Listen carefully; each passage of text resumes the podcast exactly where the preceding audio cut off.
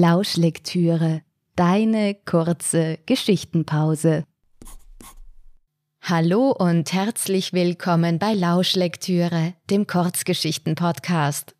Hast du dich schon mal gefragt, wie es wäre, eine Doppelgängerin zu haben? Die heutige Folge könnte dir eine Antwort auf diese Frage geben. Viel Vergnügen mit Die Zwillinge Helene und Helena waren bildhübsche Zwillingsschwestern, die sich bis aufs Haar glichen. Die gleichen großen rehbraunen Augen, die gleichen schmalen blassrosa Lippen, die gleichen aufgeweckten roten Bäckchen und die gleichen haselnussbraunen Locken entrissen den Passanten auf der Straße ein entzücktes Oh, wenn sie an der Veranda der Familie Hermann vorbeigingen. Für den flüchtigen Beobachter war alles an den beiden Schwestern gleich. Denn nicht nur, dass sie jeden Tag das gleiche Gewand trugen, sie waren auch stets mit der gleichen Tätigkeit beschäftigt. An manchen Tagen lasen sie, an manchen Tagen spielten sie mit ihren Puppen und an manchen Tagen malten sie bunte Bilder. Sie waren sich immer einig. Die beiden glichen sich in Aussehen und Art so sehr, dass sogar ihre Eltern manches Mal nicht wussten, welche ihrer Töchter Helena und welche Helene war. Das führte dann zu Verwechslungen und Missverständnissen, die die ganze Familie stets unter großem Gelächter auflöste. Es war ein fröhliches Haus, aus dem fast immer ein Lachen zu hören war. Und vermutlich hätte dies auch ewig so weitergehen können, wenn nicht eines Tages ein streunendes Kätzchen auf der Veranda der Hermanns gesessen wäre. Es war ein regnerischer Samstag, an dem die Eltern noch schliefen, Helene und Helena aber in ihre Regenmäntelchen schlüpften, um auf der Veranda mit ihren Puppen zu spielen. Sieh nur, rief Helene, die die Veranda als erste betreten hatte. Helena kam sofort herausgelaufen und folgte mit den Augen dem ausgestreckten Zeigefinger ihrer Schwester. Ein weißes Kätzchen lag unter dem Verandatisch, eng zusammengerollt und sah die beiden Schwestern mit großen schwarzen Augen an. Es maunzte kläglich. Helena lief auf das zitternde Tier zu, begierig es zu wärmen und zu streicheln. Doch kurz bevor Helena das durchnässte Kätzchen erreichte, lief es davon zu ihrer Schwester Helene, die ihrerseits entzückt das Tier aufhob und es an ihre Brust drückte. Wir werden dich Hermine nennen und immer gut für dich sorgen, sagte Helene zu dem Kätzchen, das unter den schützenden Händen des Mädchens sofort zu schnurren begann. Zum ersten Mal war Helena nicht einer Meinung mit ihrer Schwester. Nein, nicht Hermine, sagte sie also. Es soll Henriette heißen. Gut, dann heißt sie Henriette, stimmte Helene freudig zu, die so vertieft in das weiche Fell und das herzzerreißende Maunzen war, dass sie den Widerspruch ihrer Schwester gar nicht bemerkte. Komm, wir geben der armen Henriette etwas Milch. Das Kätzchen wurde liebevoll von der ganzen Familie aufgenommen. Schon bald trug es einen goldenen Anhänger um den Hals, auf dem in großen Lettern Henriette Hermann stand. Den Namen habe ich ausgesucht, betonte Helena stets stolz, wenn Passanten nun bei der Veranda der Hermanns stehen blieben, um die hübschen Zwillingsschwestern mit dem entzückenden Kätzchen zu bewundern. Die beiden kümmerten sich rührend um das neue Haustier. Helena hatte sogar eine graue Feder aus dem Sonntagshut der Mutter stibitzt, um mit Henriette zu spielen, aber kaum hatte sie sich zu der kleinen Katze heruntergebeugt, als diese sich unter einer Kommode versteckte. Helena lag beinahe eine Stunde auf dem Bauch und versuchte, die verschreckte Henriette hervorzuholen, aber da war nichts zu machen. Das Kätzchen blieb, wo es war. Da hockte sich Helene neben ihre Schwester, nahm ihr die Feder aus der Hand und wackelte mit dieser vor der Kommode hin und her. Das bringt nichts, sagte Helena. Doch in diesem Moment kam das wählerische Tier hinter der Kommode hervor und leckte Helene über die Fingerspitzen. Von da an waren Helene und Henriette unzertrennbar. Helene trug sie durchs Haus, streichelte sie stundenlang, wenn sie auf ihren Schoß sprang, und sogar im großen Himmelbett der beiden Schwestern lag das Kätzchen stets bei Helenes Füßen. Um Helena jedoch machte es immer einen großen Bogen. Es reagierte nicht, wenn Helena mit der Feder wackelte, sträubte sich, wenn sie es streicheln wollte, und lief weg, wenn Helena es auf ihre Seite des Bettes legte. Henriette gehörte zu Helene. Von nun an wurde es selbst für die Passanten ein leichtes zu wissen, welches der Mädchen Helene und welches Helena war. Das Mädchen mit dem entzückenden Kätzchen war Helene, die andere Helena. So ging es fast ein Jahr, bis Helene an einem Sonntag mit leichtem Fieber erwachte und den Tag im Bett verbringen musste. Helena setzte sich allein mit einem Buch auf die Veranda, als plötzlich das Kätzchen unter ihrem Sessel Platz nahm. Jetzt kommst du her, grummelte Helena. Dir ist wohl langweilig, weil Helene krank ist.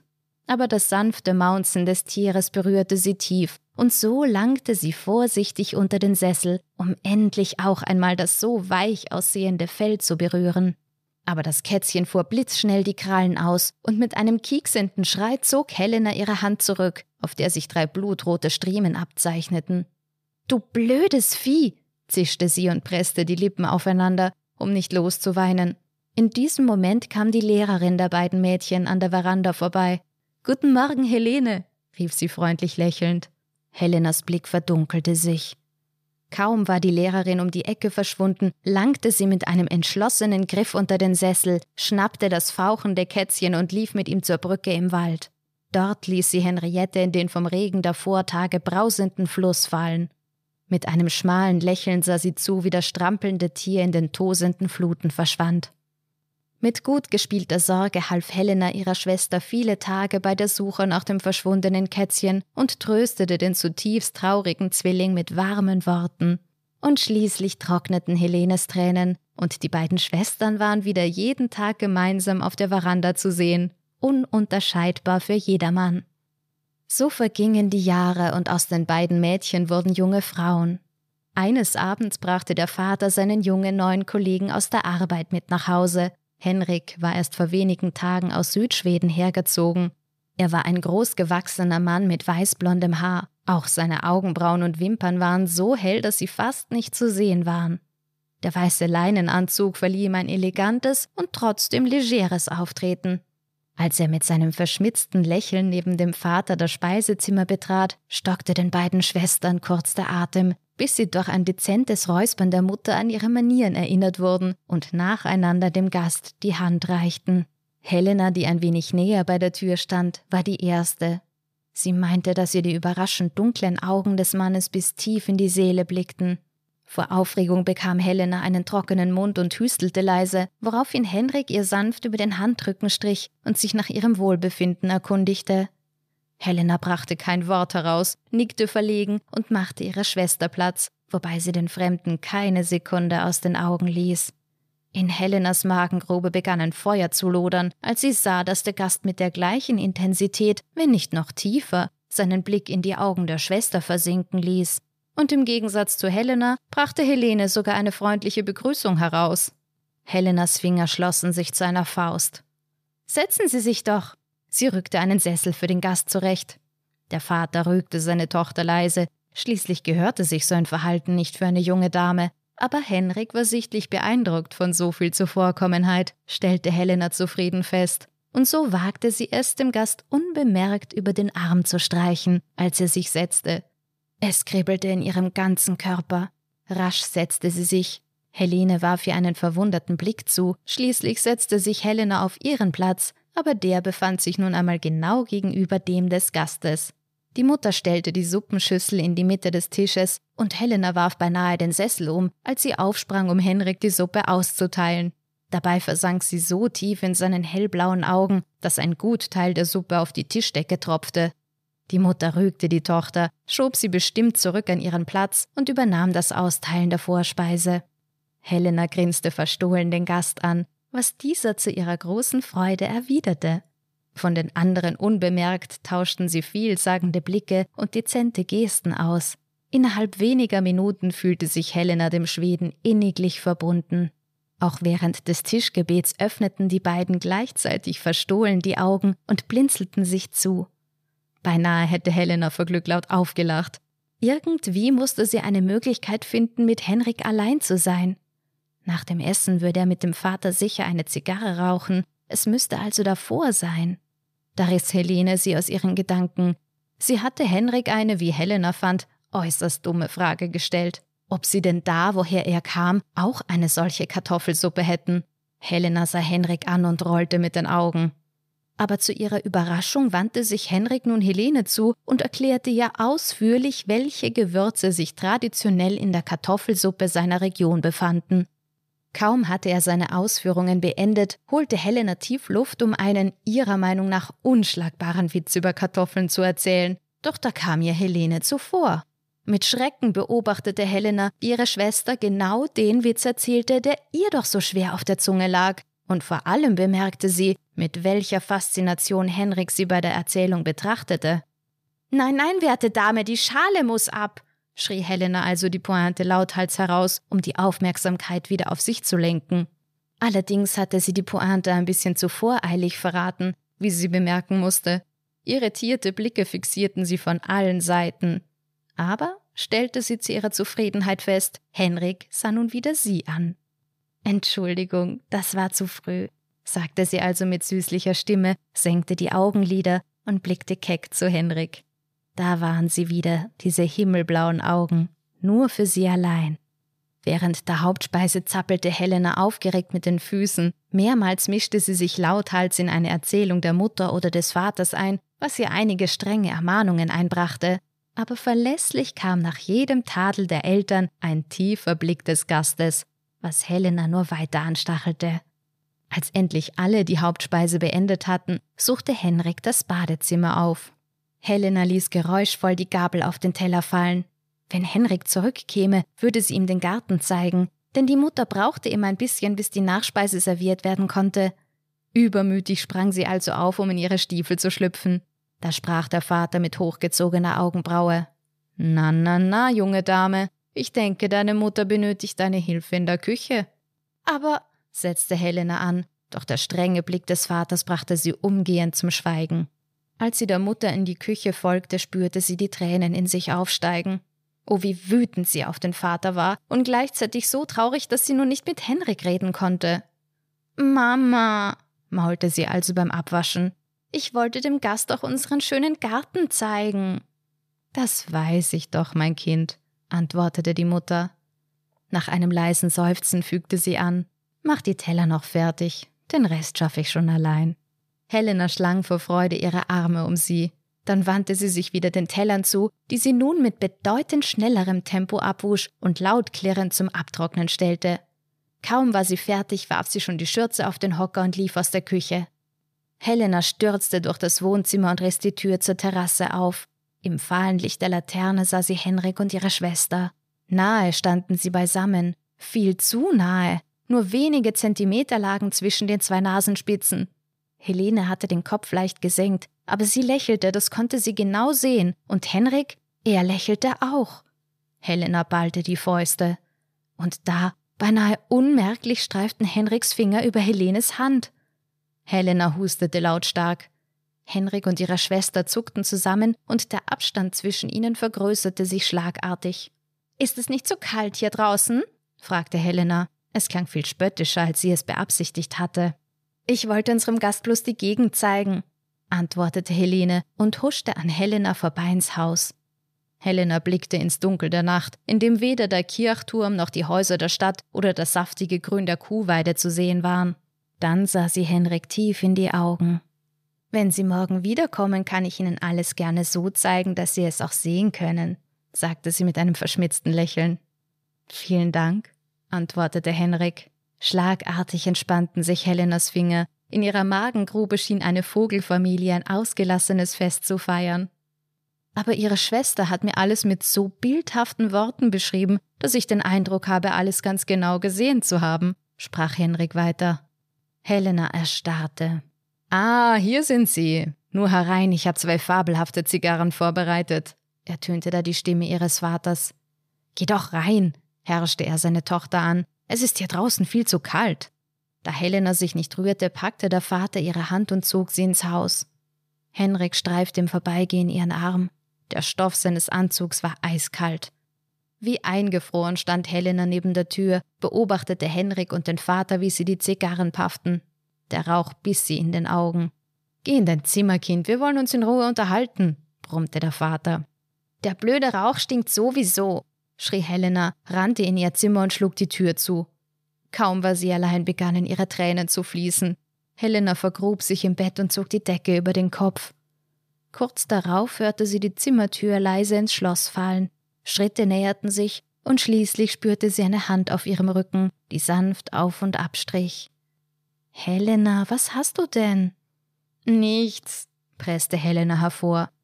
Es ist doch nicht etwa wegen Vaters Gast, fragte Helene weiter. Erneut spürte Helena die Tränen aufsteigen. Helene zog sanft die Decke zurück und strich ihrer Schwester über den Kopf. Aber Helena, es gibt doch keinen Grund zu weinen. Das habe ich doch gemerkt, dass du Henrik interessant findest. Ich persönlich finde ihn nicht so faszinierend, eher gewöhnlich, fast schon langweilig. Durch den Tränenschleier sah Helena ihre Schwester wie durch eine Milchglasscheibe. Wirklich? Wirklich, versicherte Helene. Und hast du gesehen, wie hell seine Wimpern sind? Sie schüttelte sich. Mir gefällt das, wimmerte Helena. Ich weiß, sagte Helene und küsste ihre Schwester auf die Stirn. Beruhig dich jetzt und komm dann wieder runter. Mit leisen Schritten entfernte sie sich und zog behutsam die Tür hinter sich zu. Helena lag quer über das Bett ausgestreckt und starrte an die Decke. Mit den Handballen wischte sie sich über die nassen Wangen. Wie dumm ich doch war, dachte sie. Ich hätte gleich mit Helene reden sollen. Ein Lächeln huschte über ihre Lippen, nach und nach entspannten sich die vor Ärger verkrampften Muskeln, das Brennen in den Augen ließ langsam nach, und mit einem Mal erfüllte sie eine warme Müdigkeit. Ihre Augenlider wurden schwer, und gleich darauf war sie eingeschlafen. Das glockenhelle Lachen ihrer Schwester riss sie aus der festen Umarmung des Schlafes. Helena fuhr hoch und sah verwehrt um sich. Das helle Mondlicht fiel durch das Fenster auf die Wanduhr. Es war kurz nach zwölf. So lange blieb ihre Familie doch sonst nie wach. Helena schlüpfte aus dem Bett und schlich die Treppe hinunter. Sie hockte sich auf eine der untersten Stufen und sah verstohlen zwischen den Geländerstäben hindurch ins Wohnzimmer, dessen Tür weit offen stand. Der Vater lehnte in seinem Lesesessel, mit lauter fröhlicher Stimme erzählte er seine Lieblingsanekdote. Gleich darauf brachen Helene und Henrik in Gelächter aus. Helena knirschte mit den Zähnen. Sie saßen nebeneinander auf dem Sofa, und Henriks Hand lag auf der seiner Schwester. Helena umklammerte das Geländer. Wie eine Pfeilspitze bohrte sich das unbeschwerte Lachen ihrer Schwester in ihr Herz. Es dröhnte in ihren Ohren, so laut, dass Helena schwindlig wurde. Alles begann sich zu drehen. Sie wollte um Hilfe rufen, aber ein fetter Kloß versperrte der Stimme ihren Weg. Mit einem leise krächzenden Aufseufzen fiel sie in Ohnmacht. Als Helena wieder erwachte, lag sie im Bett. Alles war still. Nur der regelmäßige, leise Atem ihrer Schwester war zu hören. Sie wandte den Kopf zur Seite. Im hellen Mondschein glänzte Helenes Haar wie feine Goldfäden. Wie friedlich sie schläft, dachte Helena, und eine unbändige Wut erfüllte sie. Sie müssen mich auf der Treppe gefunden haben. Sicher haben sie über mich gelacht. Der Vater wird mich ins Bett getragen haben, wobei er einen Witz gemacht haben wird über meine Neugier. Und dann werden sie noch mehr gelacht haben, Hand in Hand. Mit funkelnden Augen starrte Helena auf das glänzende Haar ihrer Schwester. Miese Verräterin, dröhnte es in ihrem Kopf. Mit brennendem Herzen drehte sich Helena weg und starrte auf den Mond, bis dieser in den ersten Sonnenstrahlen verschwand. Als Helena und ihre Schwester am nächsten Tag von der Schule nach Hause kamen, war der Vater bereits zu Hause. Helene riss die Tür auf und begrüßte die Eltern mit ihrer üblichen Fröhlichkeit. Helena betrat etwas zögerlich das Haus. Ihr fiel auf, dass die Eltern bei ihrem Eintreten schlagartig verstummt waren. Eine spürbare Spannung lag im Raum. Was ist denn los? fragte Helena also, anstatt zu grüßen. Helene sah verwirrt um sich. Erst jetzt schien auch sie zu bemerken, dass etwas nicht stimmte. Instinktiv ging sie zu ihrer Schwester und griff nach ihrer Hand. Ist etwas mit dem Großvater? erkundigte sich Helena. Die Mutter schüttelte langsam den Kopf. Mit Tante Margarete? fragte Helene. Diesmal schüttelte der Vater den Kopf. Gleich darauf setzte er zu sprechen an. Es ist mein neuer Kollege, Henrik Jansson. Er senkte den Blick und stützte sich an der Sessellehne ab. Er hatte wohl einen Unfall. Man fand ihn heute Morgen im Fluss. Helena spürte, dass ihre Schwester zu schwanken begann. Sie ließ ihre Hand los, packte Helene bei den Schultern und platzierte sie auf dem Sofa. Dann war es für einige Minuten vollkommen still im Haus. Was für ein schreckliches Unglück, meinte die Mutter schließlich mit weinerlicher Stimme. Was er nur bei dem Fluss wollte so früh am Morgen. Er liegt doch gar nicht auf seinem Weg in die Arbeit, murmelte der Vater. Da begann Helena zu weinen. Das ist meine Schuld. Sie spürte, dass sie unter den überraschten Blicken ihrer Familie errötete, also bedeckte sie ihr Gesicht mit den Händen. Ich habe ihm doch so vorgeschwärmt von unserem Fluss und den schönen Weiden am Ufer, vor allem im Licht des Sonnenaufgangs. Der Vater eilte zu ihr. Sie fühlte seine großen, schweren Hände auf ihren Schultern. Aber Kind, du kannst doch nichts für diesen Unfall. Helena schlang ihre Arme um den Vater und vergrub ihr Gesicht in seiner Brust.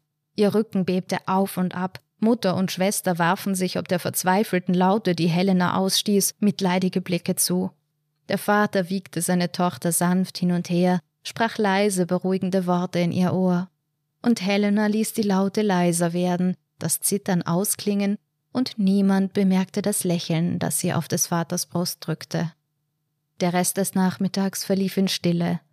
Ein jeder zog sich zurück und trauerte um den gerade liebgewonnenen Freund. Früher als sonst ging die Familie zu Bett. Schweigend lagen die beiden Schwestern nebeneinander und starrten an die Decke. Du musst sehr traurig sein, durchbrach Helene schließlich flüsternd die Stille. Helena spürte, wie sich ihr Kiefer anspannte. Ich? Nicht mehr als alle anderen. Helene drehte sich zu ihr. Aber er gefiel dir doch. Schon, aber nachdem es offensichtlich war, dass er nur Augen für dich hatte, antwortete Helena bemüht gleichgültig. Für mich? Wie kommst du denn darauf? Ich habe euch doch gesehen auf der Terrasse. Helene lachte. Da sprach er doch mit dir. Zumindest dachte er das. Die Situation war mir furchtbar unangenehm, als ich merkte, dass er sich mir näherte, obwohl er dachte, er näherte sich dir. Ich wollte gerade in die Küche gehen, um mit dir den Platz zu tauschen, doch da standest du plötzlich auf der Terrasse. Und ich wollte das Missverständnis nicht vor ihm aufklären. Das hätte ihn doch in Verlegenheit gebracht. Helena drehte sich zu ihrer Schwester. Aber nachher, da wusste er doch, wer du bist. Nachher? Was meinst du? Auf dem Sofa, ich habe euch doch gesehen, Hand in Hand, lachend. Helena sah ihrer Schwester prüfend in die Augen, und zu ihrer großen Überraschung sah sie darin nur pure Aufrichtigkeit, als diese antwortete Was redest du denn da? Nachdem du ins Zimmer gelaufen bist und Henrik wusste, dass ich nicht die war, die er sich erhofft hatte, ist er kurz darauf nach Hause gegangen. Ich habe Mutter noch in der Küche geholfen und kurz vor elf lagen wir alle im Bett. Sie lachte. Ich habe dich an den Füßen in die richtige Position gezogen. Du lagst ja quer über dem Bett, aber du hast so tief geschlafen, dass du es nicht bemerkt hast. Helena rollte sich wieder auf den Rücken. Vater hat euch nicht seine Anekdote vom Angeln erzählt? Aber nein, wenn ich dir doch sage, dass Henry kurz darauf nach Hause ging. Das musst du geträumt haben.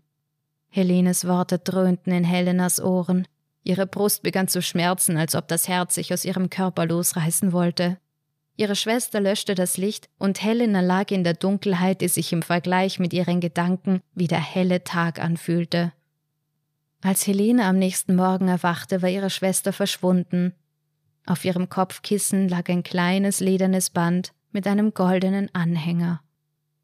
Das war die siebzehnte Folge von Lauschlektüre, dem Kurzgeschichten-Podcast.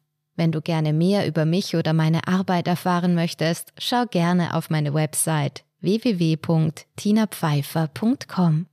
Bis zur nächsten Folge von Lauschlektüre, dem Kurzgeschichten-Podcast.